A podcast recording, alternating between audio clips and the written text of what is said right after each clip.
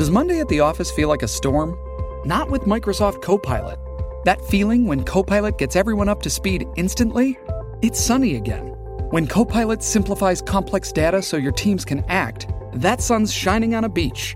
And when Copilot uncovers hidden insights, you're on that beach with your people and you find buried treasure. That's Microsoft Copilot. Learn more at Microsoft.com/slash AI for all. Aquí todos estamos locos.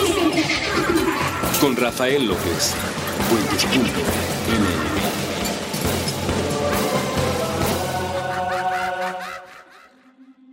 Bienvenidos a Supracortical, yo soy el doctor Rafa López, soy médico cirujano por la Universidad de La Salle soy psiquiatra por la UNAM. El día de hoy quiero platicar con ustedes de un tema muy importante que es la depresión. La depresión desde la perspectiva psiquiátrica, desde la perspectiva médica y me parece algo realmente fundamental. A ver, quiero contarles un poquito. Cuando empezamos esta aventura de Supracortical, para mí era muy importante no llenar eh, los episodios con diagnósticos psiquiátricos, con temas muy médicos, sino alejarme un poquito. Eh, yo, yo he visto a muchos psiquiatras hacer este intento de difundir la ciencia en torno a la salud mental, hablando de la depresión, hablando del el trastorno de ansiedad generalizada, hablando de las crisis de angustia, hablando de esquizofrenia, trastorno bipolar, trastorno obsesivo compulsivo. Y sí, algo tienen de interesante, pero no nos permite llegar al gran público. Siento yo, al menos esa ha sido la propuesta en este programa, que para llegar al gran público hay que hablar primero de todo lo demás y sí meterle por ahí un poquito de estos temas, pero hablar primero de la vocación de las relaciones de pareja, hay que hablar primero de temas psicológicos en torno a cómo nos relacionamos con nosotros mismos, con nuestro sistema de pensamientos, de emociones, qué es nuestra actitud, todo eso que a lo largo de ya más de 100 episodios de Supracortical hemos estado platicando aquí. Y ahora ustedes mismos me han estado pidiendo que hable del trastorno bipolar y ahí hay un episodio, que hable del trastorno obsesivo compulsivo, ahí hay otro, que por cierto me han pedido que haga una segunda parte hablando de acumuladores, hablando del control de impulsos, hablando de otras cosas que también tienen que ver con el trastorno obsesivo compulsivo. Yo creo que ya falta poco tiempo para que saque ese segundo episodio, pero quería platicar con ustedes de la depresión desde esta perspectiva psiquiátrica y contrastarlo con la tristeza que tendrá una perspectiva un poco más psicológica y sobre todo más cotidiana, más que psicológica. Quiero platicarles cuál es la gran diferencia porque también hay muchos mitos en torno a la depresión. ¿Qué sí es la depresión y qué no es la depresión? Para eso primero quiero que entendamos que esta emoción de la tristeza es completamente natural, completamente normal. Desde una perspectiva budista, ah, hay que combatir la tristeza en la vida cotidiana, hay que combatir la tristeza y el enojo en la vida cotidiana y hay que combatirlos precisamente por su naturalidad. Si ustedes se acuerdan, y lo platicamos en, en uno de los episodios de Cine Garage aquí en puentes.mx, estuvimos analizando la película de Inside Out, ¿no? De intensamente estos dibujos animados donde podemos meternos a la cabeza de un personaje, lo cual es fantástico, y ver desde adentro cómo sus emociones controlan mucho de su día a día. Y en ese proceso, la primera que nace, la primera emoción que aparece, el personaje que acompañas a lo largo de toda la historia, es la alegría. Porque no hay nada más alegre que estar vivo y no hay nada más vivo que estar alegre. Y es esta primera emoción natural. Eh, esta película fue asesorada por Paul Ekman, probablemente el psicólogo más prominente del siglo anterior. Y Paul siempre nos habla de estas emociones básicas. Las grandes emociones básicas son alegría y luego tristeza. La tristeza surge inmediatamente después de la alegría en esta película y es muy importante comprenderlo. Y vamos viendo a lo largo de toda esta película de Inside Out, de Intensamente, vamos viendo cómo hay una lucha constante entre la alegría y la tristeza. Siempre será más preocupante una persona triste que una persona enojada. Siempre. El enojo es muy llamativo. El enojo eh, siempre sale con sus fuegos artificiales a, hacernos voltear hacia aquella persona que está enojada. El enojo explota, el enojo es este pequeño ladrillito rojo en la película, ¿no? Que se enciende y, es un personaje siempre entrañable y divertido, porque todos nos hemos enojado, porque dentro del, enojo hay un poquito de tristeza, pero también hay un poquito de alegría. Uno se enoja por intensidad, uno se enoja porque está vivo insisto, desde la perspectiva budista hay que controlar también nuestros enojos, pero cuando estás viendo un partido de fútbol y entonces este, sientes que tu equipo va a meter un gol y cometen alguna estupidez y te enojas y te enojas intensamente y es una emoción de alguna manera rica, padre, es, es, es saber que estás ahí metido.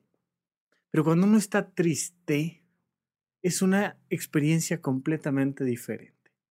Y la vida va siendo este constante jugar entre la alegría, la tristeza, el enojo y la otra gran emoción naturalita que siempre está por ahí, es el miedo. Este, ay, ay, qué miedo. Oh, no, y te haces un pasito para atrás y, y, te volteas y te asusta y los niños eh, de repente ven un payaso, un zanquero y se los digo yo que lo he sido en alguna ocasión, en más de alguna ocasión.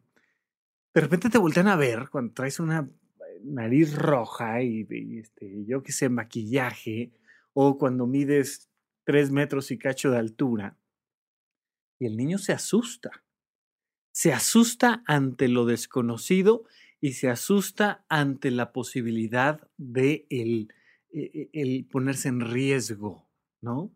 Y entonces esta emoción te va acompañando naturalmente.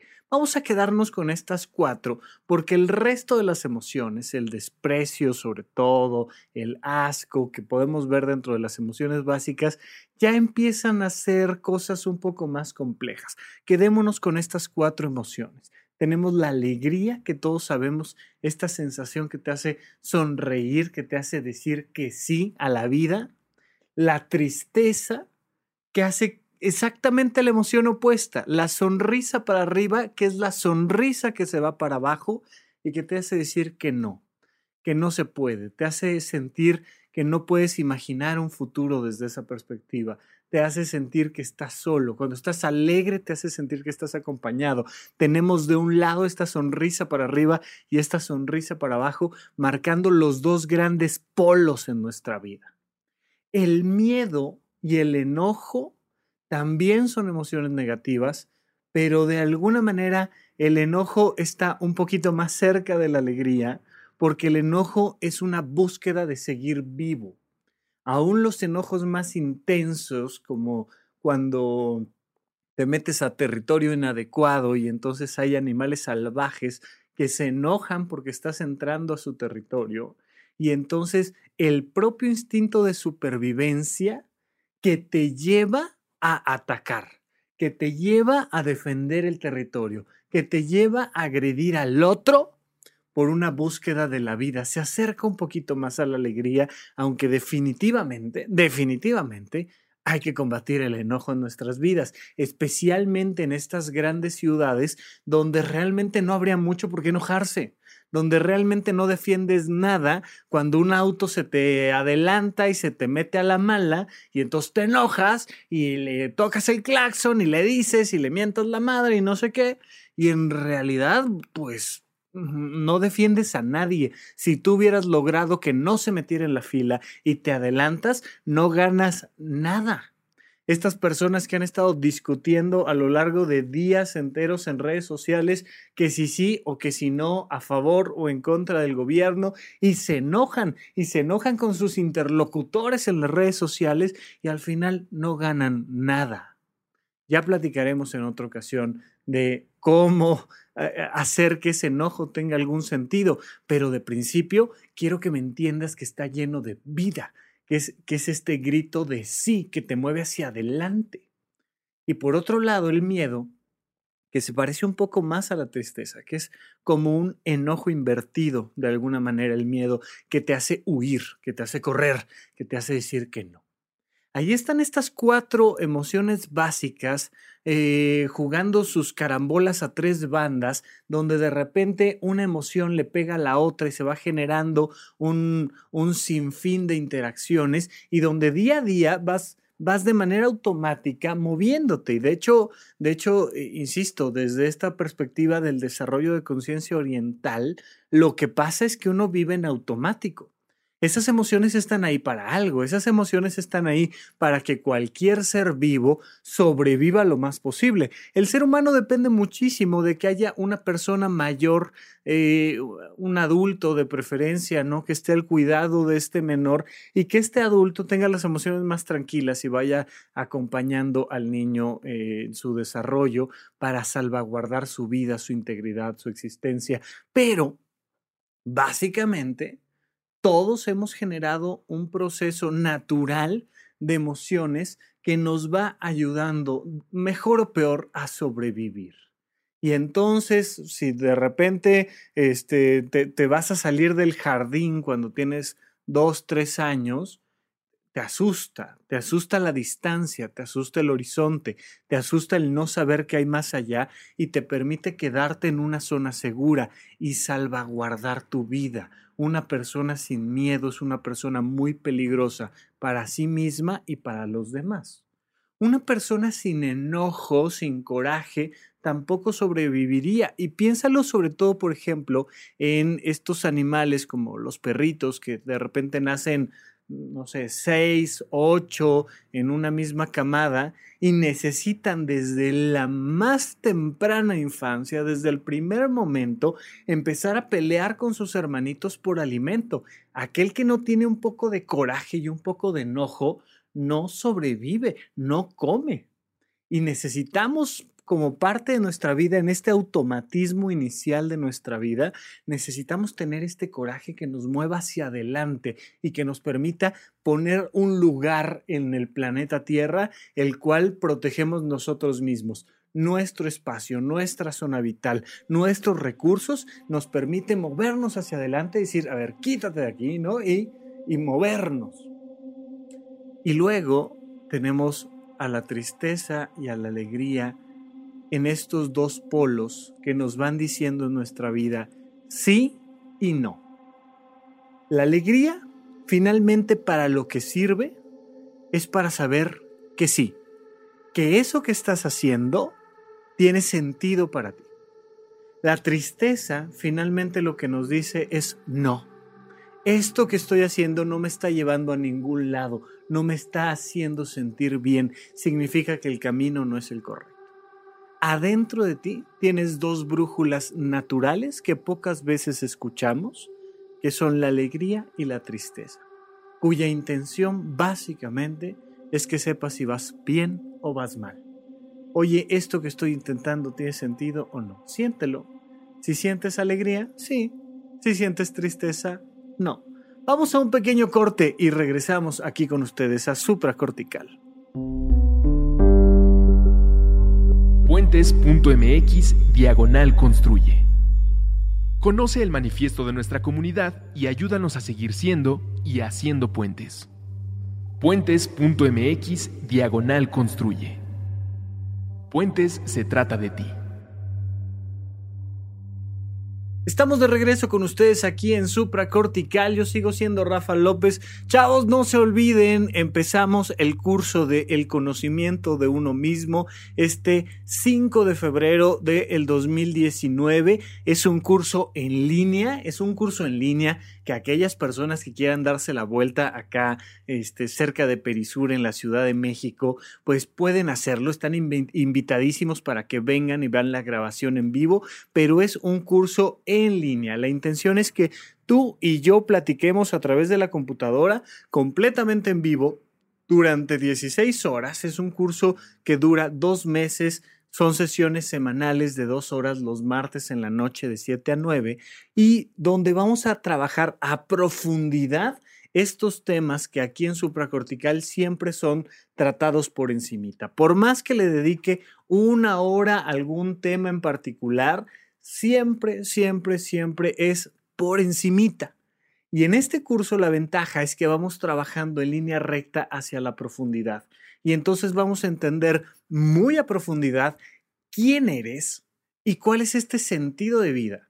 Cómo manejar la interacción que tienes con todo lo demás cómo generar la tolerancia, la actitud, la paz interna para desarrollar esta armonía personal y entonces ir trabajando a fondo en tu calidad de vida. Vamos a comenzar con este curso ahora en febrero, es un curso en línea y además tengo descuentos importantísimos para los escuchas de supracortical Así, simple y sencillamente, por ser una escucha de supracortical, hay un 20% de descuento. Si además vives eh, fuera de la Ciudad de México, hay descuentos especiales, ya sea que vivas en los estados de la República Mexicana o ya sea que vivas en el extranjero, hay descuentos extra para ustedes. Entonces, si quieren entrar a rafalopez.net, ahí en la página principal vas a encontrar inmediatamente la información del curso, viene el correo electrónico, viene el WhatsApp para que te mandemos toda la información, sepas cómo hacer tu pago, el depósito, etcétera,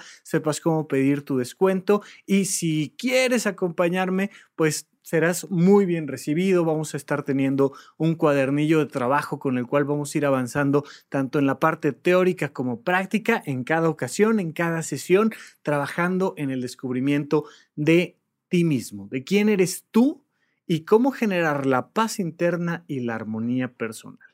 Ojalá te interese el curso, ahí está la información en YouTube, también hice un, un video para platicar un poquito más de esto en la página de rafalopez.net y ya saben que me pueden escribir para este o cualquier tema a contacto arroba. Chicos, les mandé por ahí ya un correo. Eh, chequen por favor los que se hayan suscrito a mi lista que no les haya llegado a la bandeja de no deseados.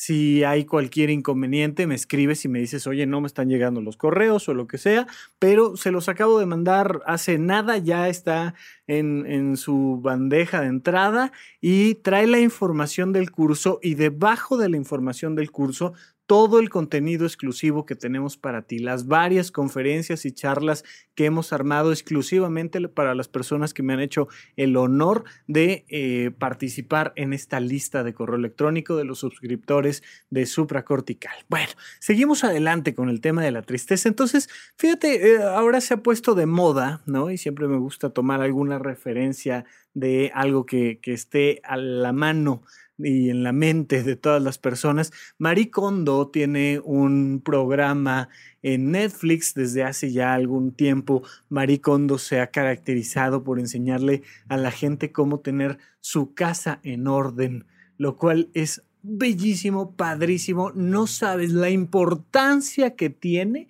tener orden en tu casa. Y bueno, ella siempre te dice, comienza por tu ropa.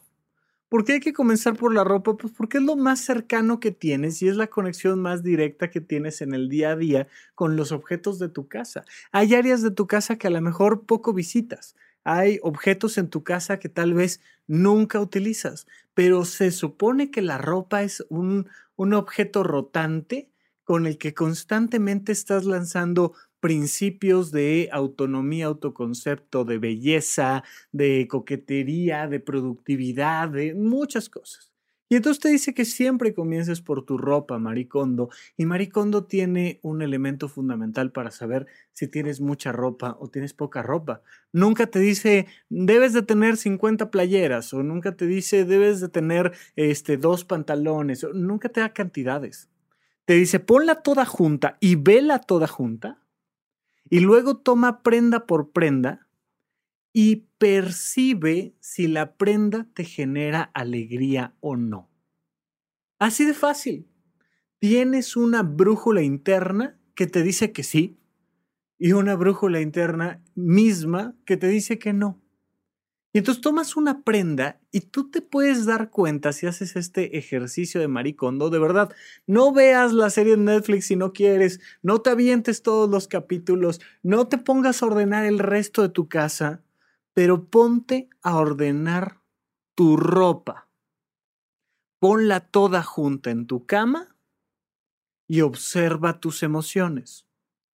Más para que aprendas a ponerte en contacto de tus emociones que para que ordenes tu ropa. No sé si queda claro. Hay muchísima gente, muchísima gente que viene a mi consultorio a que le ayude a no decirse mentiras. Muchísima. Normalmente este, este mismo ejercicio que Marie te recomienda con eh, la ropa, lo puedes hacer con las parejas, ¿eh? Pone a todas tus parejas en la cama, ¿no? Y agarra una por una y dale un abrazo y pregúntate, ¿me genera alegría o no? No sabes cuánta gente hay que vive con parejas que no les generan alegría. No sabes cuánta gente hay que va a reuniones familiares que no les genera alegría. No sabes cuánta gente hay, bueno, infinidad de gente que hay que va a trabajos que no les generan alegría. Pon tus trabajos encima de la cama, pon tus reuniones familiares encima de la cama, pon a tus parejas encima de la cama, pon tu ropa encima de la cama y agarra prenda por prenda y dime si te genera alegría o no. Si no te genera alegría, dale las gracias y déjalo ir. Es que de verdad es tan sencillo agarrar una analogía con prácticamente cualquier sistema y llevarlo a otros linderos que aplique exactamente igual. De verdad, dale un abrazo a tu pareja y dime si te quedas con él o lo dejas ir. Así de fácil. Bueno, muchísimas personas vienen a mi consultorio a que les ayude a no decirse mentiras. Ya te dije cómo puedes hacer la analogía con todo lo demás. Vamos a pensar que fuera con la ropa. Y entonces vienen con una camisa Hugo Boss, ¿no? A decirme es que, ay, no sé si tirar esta camisa o no. Y le digo, a ver, te voy a hacer una pregunta. ¿Quieres tirar la camisa o no? Ay, es que, pues es que sí, pero no sé, pero, pero es que no, es que estoy confundida, es que estoy confundido, es que, no sé qué hacerle o no, si sabes. ¿Te gusta la camisa o no te gusta la camisa? ¿Te hace feliz o no te hace feliz? y te ponen una media sonrisa, una carita forzada, y si pudiéramos sentir lo que esa persona está sintiendo en ese momento, hay una sensación clara de fondo de no, no, ya no quiero. Pero hay un deseo genuino de querer sentir alegría y decir que sí. Y entonces genera ahí una contradicción. Casi todas las personas cuando vienen a plantearme una decisión a tomar, casi siempre ya saben la respuesta, pero les da miedo aceptar la respuesta que ya saben.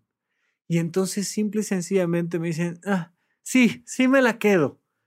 Y les ves la media sonrisa forzada y se escucha en el tono de voz como su emoción nomás no termina de ser de alegría.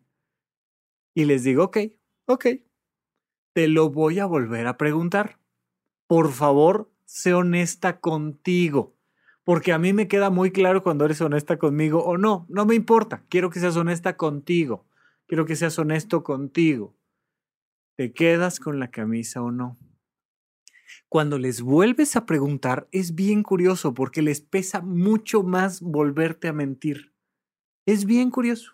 ¿Quieres detectar mentiras? Pregunta dos, tres, cuatro veces lo mismo despacito, tranquilo, amable, empático, y dile, por favor, no me mientas. Le pides ahí con un toquecito de empatía que se confronte ante su propia mentira. Y la gente en un 60% ah, dobla las manos y te dice, Ay, es que, ¿no? Y casi siempre en ese es que vuelven a bloquear la voz y dicen, ay, es que no sé. Ya no te dicen que sí, ¿no? La primera vez, oye, ¿te quieres quedar con la camisa? Te medio sonríen y te dicen que sí. La segunda vez, ya casi no te pueden sonreír te dicen, es que no sé. Y le dices, mira, te lo voy a volver a preguntar. Sé completamente honesta contigo. No te cuentes cuentos. ¿Te quieres quedar con la camisa o no? Fíjate que hasta ahí nunca le dijo, eh, nunca le he dicho yo, oye, es que no, no te quedes con ella, te hace daño. No, no, no, avalo la emoción completamente. Y le digo, te lo voy a volver a preguntar. ¿Te quieres quedar con la camisa o no? Y ya sea la camisa, la pareja, el trabajo, la reunión familiar, ¿no? Me dicen, no, la verdad es que no. Y cuando te dicen que no, se libera el cuerpo por completo y te das cuenta de cómo ese no es genuino. O ese sí, por supuesto que puede ser exactamente la misma historia, pero al revés. No, no, no quiero, no quiero, no, no me interesa, no me gusta. Ah, ok, perfecto. Y luego, fíjate, les digo, te lo voy a volver a preguntar. No, no me quedo conforme cuando me dicen no o cuando me dicen sí y yo ya veo que la respuesta es genuina. Y te voy a decir por qué porque la siguiente parte lo hace todavía más evidente. Y entonces platico con ellos de alguna otra cosa, tal, pasan 5 o 10 minutos, le damos la vuelta a otro tema o al mismo, y le digo, ok, lista, ok, listo, te lo voy a volver a preguntar. ¿Te quedas con la camisa o no? Y te lo dicen con una confianza, con una entereza, con una alegría, que te dicen, no. Punto y surge la alegría y surge la felicidad. Fíjate que es bien curioso, pero la tristeza surge de querer algo y no tenerlo o de no querer algo y tenerlo. Así de simple. Este proceso de condicionamiento, este sistema donde, donde el tener lo que quieres es tan bueno como el dejar de tener lo que no quieres y generas toda la alegría. La tristeza da finalmente esta sensación de pérdida, de pérdida de alegría. ¿Por qué te pones triste? Porque no estás alegre. ¿Por qué te pones alegre? Porque no estás triste. Sí, ya sé, suena muy obvio, pero es que son las, las dos caras de una misma moneda. Y entonces tú logras hacer que la persona sienta que le estás robando la, alegría y se pone triste. ¿Por qué nos entristece la muerte de un familiar? Porque esa persona, esa camisa, ¿no? Que, que yo cuando me la ponía sentía que sí. Ahora se fue o al menos se va la idea de que esa persona me hacía feliz, porque muchas veces más lo que se nos muere con una persona es la idea que la persona en sí. Pero, pero cuando sientes que algo te arrancan en cuanto a tu felicidad, te pones triste. ¿Qué cosas quieres tener en tu vida que sientes que te han sido arrancadas y te ponen triste? ¿Qué cosas no quieres tener en tu vida y sientes que te imponen y te ponen triste? Ahí está la tristeza.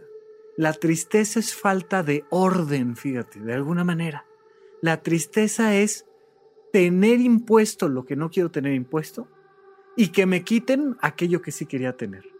Una u otra generan esta emoción naturalita de tristeza. Punto. Se acabó, sin más. Y es completamente simple, completamente sencillo. Ahora bien, la tristeza no es depresión. La depresión es otra historia. La depresión no es una camisa que te quedas o te dejas de quedar. Vamos a platicar ya de la depresión cuando regresemos de un corte aquí en supracortical. Puentes.mx diagonal construye. Conoce el manifiesto de nuestra comunidad y ayúdanos a seguir siendo y haciendo puentes. Puentes.mx diagonal construye. Puentes se trata de ti. Estamos de regreso con ustedes aquí en Supra Cortical. Yo sigo siendo Rafa López. Oigan, estamos platicando de este tema de la tristeza. La tristeza como una emoción natural. La tristeza la definen otros modelos, como el del doctor Alfonso Ruiz Soto, como la conciencia de que un ciclo de placer ha terminado. ¿Sabes? Cuando, cuando te vas de vacaciones y estás súper contento y te encantó el albergue, te encantó el mar y te encantó el hotel y te encantó no sé qué, y es hora de regresar a clases y... Ay, da tristeza, da tristeza porque te das cuenta de que un ciclo de placer ha terminado.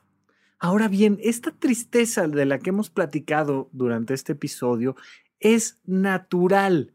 Y si va de alguna manera jugando de un lado al otro con la alegría, te va enseñando cosas sobre ti. La tristeza no es mala, te enseña cosas sobre ti. Hay muchísima gente que le da miedo enamorarse para no sentir tristeza cuando acaba este, el, el enamoramiento en algún momento te vas a dar cuenta de que el Kimosabi este, pues no era tan buena persona como creías y entonces vas a tener que tomar la decisión de terminar la relación de pareja y da tristeza.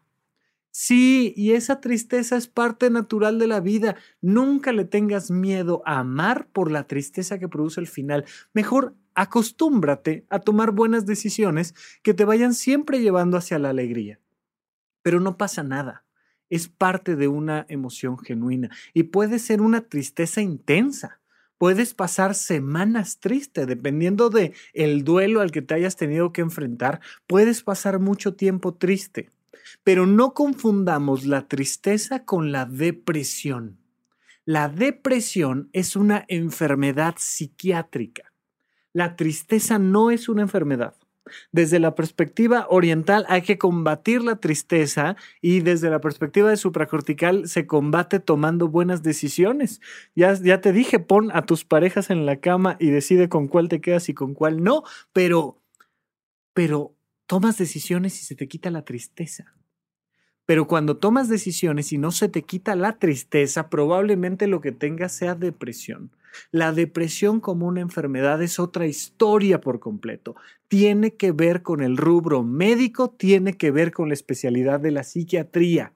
Y la gente ha creado muchos mitos en torno a la depresión, en torno al estrés y a la depresión. Bueno, hay una cantidad de mitos tremendos. Uno de ellos, por ejemplo, es que si duermes mucho, pues estás triste y estás deprimido y, no.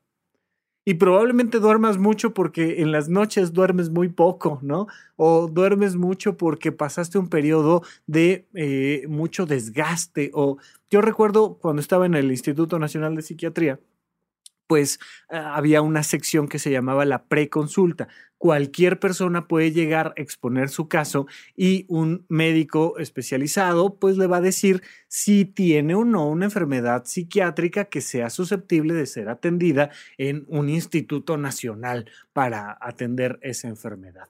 Y entonces en esta preconsulta, en esta primera consulta, llegó una chica que me decía, es que este, tengo depresión. ¿Y cómo sabes que tienes depresión? Duermo mucho. ¿Qué tanto duermes? Pues duermo como 10 horas diarias.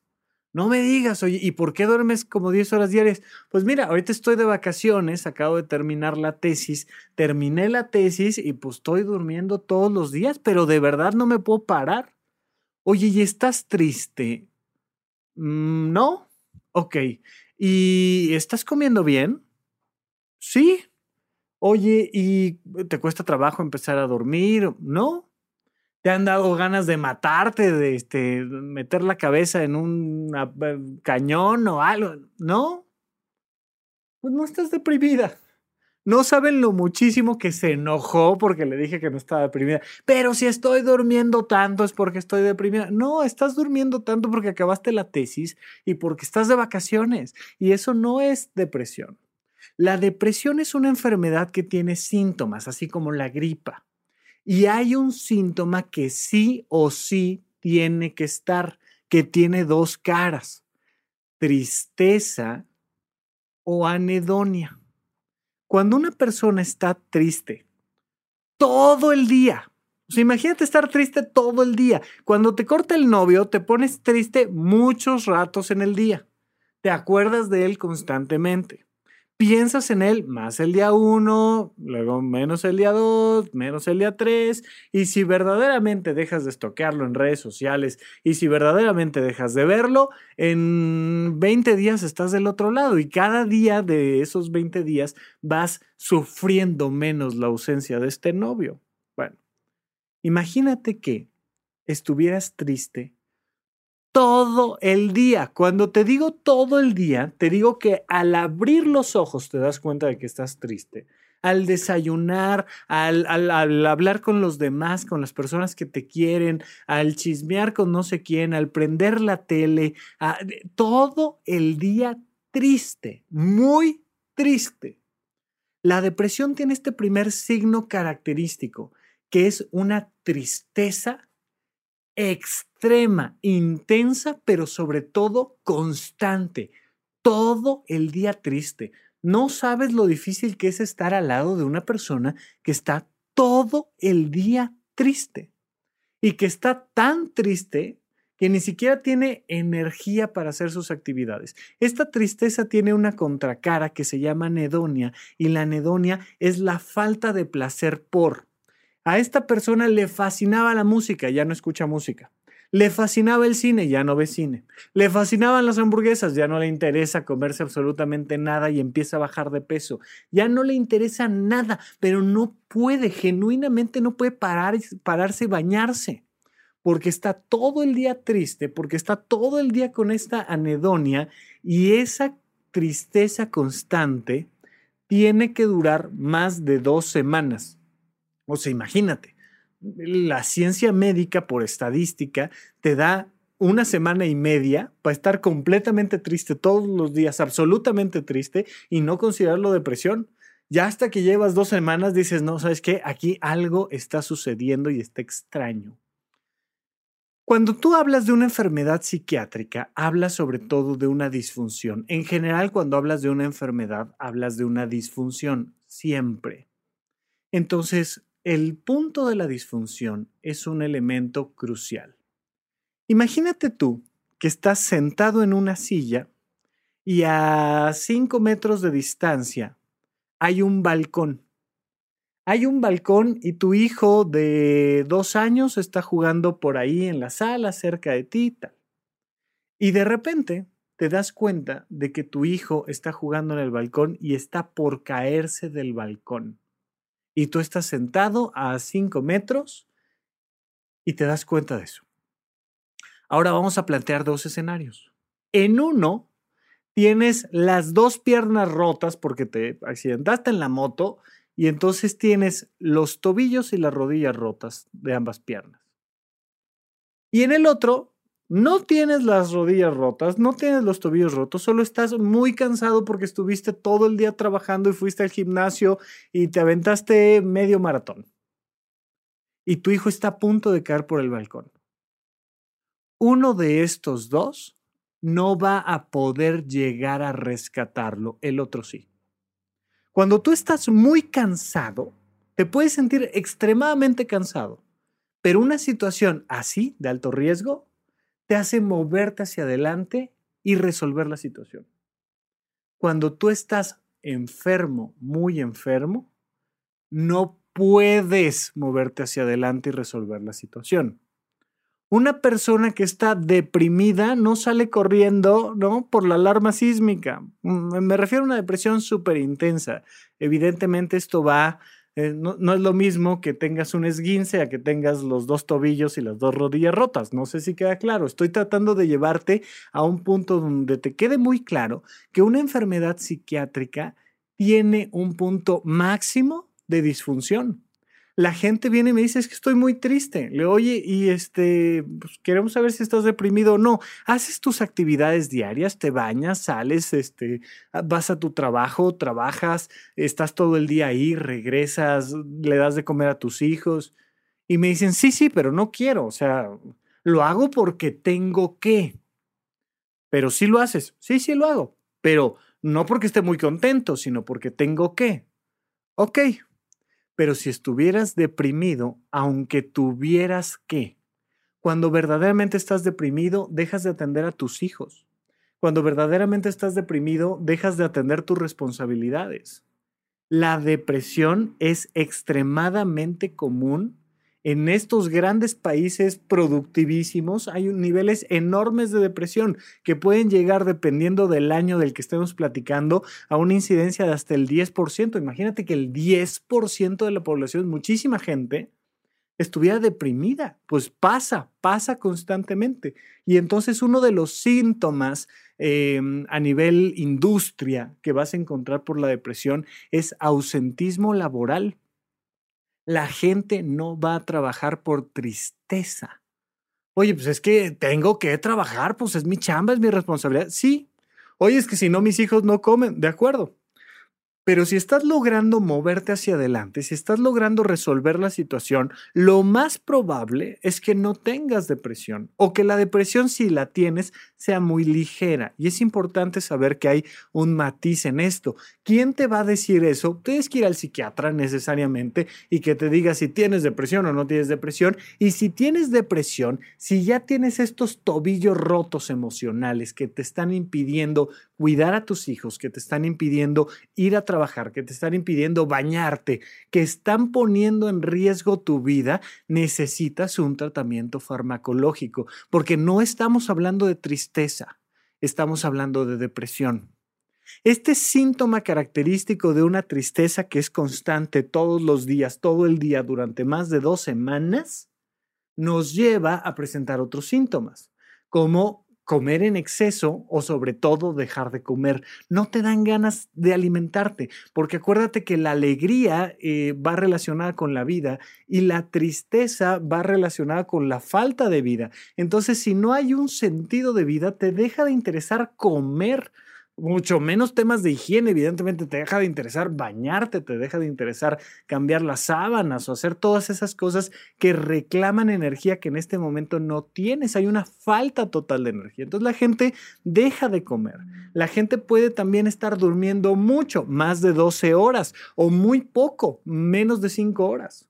Y entonces te das cuenta de que está afectando profundamente su sueño. Una persona que no come y no duerme, pues va a tener muy baja energía y lo vas a ver, así como decimos aquí en México, arrastrando la cobija, así como, como Linus, ¿no? Ya sabes, de Snoopy, eh, lo vas a ver en este proceso de decir, bueno, es que él se siente sin energía, pero no solo eso, todos los demás nos damos cuenta de que no tiene energía. Cuando tú tienes una depresión de manera completamente natural, le voy a llamar a esto, empiezan a surgir pensamientos negativos, normalmente contra ti. Te empiezas a sentir fracasado, te empiezas a sentir incapaz y empiezas a sentir pues que tu vida no tiene sentido. Y entonces, más allá de que la gente venga y te diga, no hombre, eres que eres un buenazo y eres súper inteligente y súper guapo y súper lo que me digas, no jala, o sea, no arranca el motor porque no hay energía y de manera natural empiezas a generar pensamientos negativos hacia ti. Y entonces empiezas a jugar mentalmente con el suicidio y empiezas a pensar qué pasaría si Diosito abre las nubes y me lleva a los cielos y ya. Y luego empiezas a pensarlo un poco más intenso. ¿Qué pasa si doy un volantazo aquí, me estampo y me mato? Y luego lo piensas más intenso y tomas una decisión y dices, hoy en la tarde a las 5 de la tarde voy a hacer tal cosa para quitarme la vida. Y entonces ya entras en un riesgo suicida importante. La gente habla mucho del suicidio como, no, hombre, pues es que eh, hay que ser muy valiente para suicidarse o, o hay que ser muy poco valiente, hay que ser un cobarde para suicidarse. No, no es un tema de valentía o no es un tema de, de la persona en sí, es un síntoma los pensamientos suicidas van escuchándose adentro de tu cabeza cada vez más lógicos. Y cuando le quitas la depresión a una persona que ya estaba decidiendo suicidarse, te dice, es que jamás lo haría. Y cuando le preguntas a una persona que no está deprimida, le dices, oye, ¿te matarías? Te dice, mm, no, nunca. O sea, no hay manera, sería algo completamente absurdo, no hay forma de que yo me suicide. Lo vas deprimiendo, deprimiendo, deprimiendo, le vuelves a preguntar y te dice, sí, me mato hoy no es un tema de valor, ni es un tema de llamar la atención cuando estamos hablando de depresión. Es un síntoma relacionado con la energía. el suicidio como un proceso de energía. Entonces, si estás identificando que no es un proceso de tristeza lo que te estás enfrentando, sino es un tema médico, psiquiátrico, por favor, busca ayuda. Busca ayuda profesional, mándame un correo electrónico, en algo te podré orientar, pero sobre todo comprender esto. La depresión es una enfermedad física que hay que atender con medicamentos, pero primero hay que diagnosticar adecuadamente y para ello hay que platicarlo con el psiquiatra. Y no, no porque llegues con una tristeza con el psiquiatra, te van a medicar, porque somos capaces perfectamente de distinguir un proceso del otro. Bien, hasta aquí nuestro episodio de esta ocasión. Nos escuchamos la próxima semana. Les mando un gran abrazo de Supracortical de Rafa López. Hasta la próxima.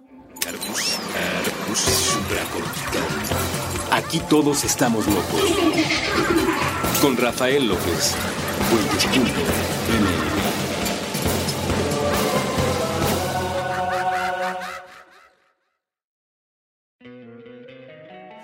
encantaría tener 100 dólares extra en tu bolsillo? Haz que un experto bilingüe de TurboTax declare tus impuestos para el 31 de marzo y obtén 100 dólares de vuelta al instante. Porque no importa cuáles hayan sido tus logros del año pasado, TurboTax hace que cuenten. Obtén 100 dólares de vuelta y tus impuestos con 100% de precisión. Solo con Intuit TurboTax. Debes declarar para el 31 de marzo. Crédito solo aplicable al costo de la presentación federal con TurboTax Full Service. Oferta sujeta a cambios o cancelación en cualquier momento.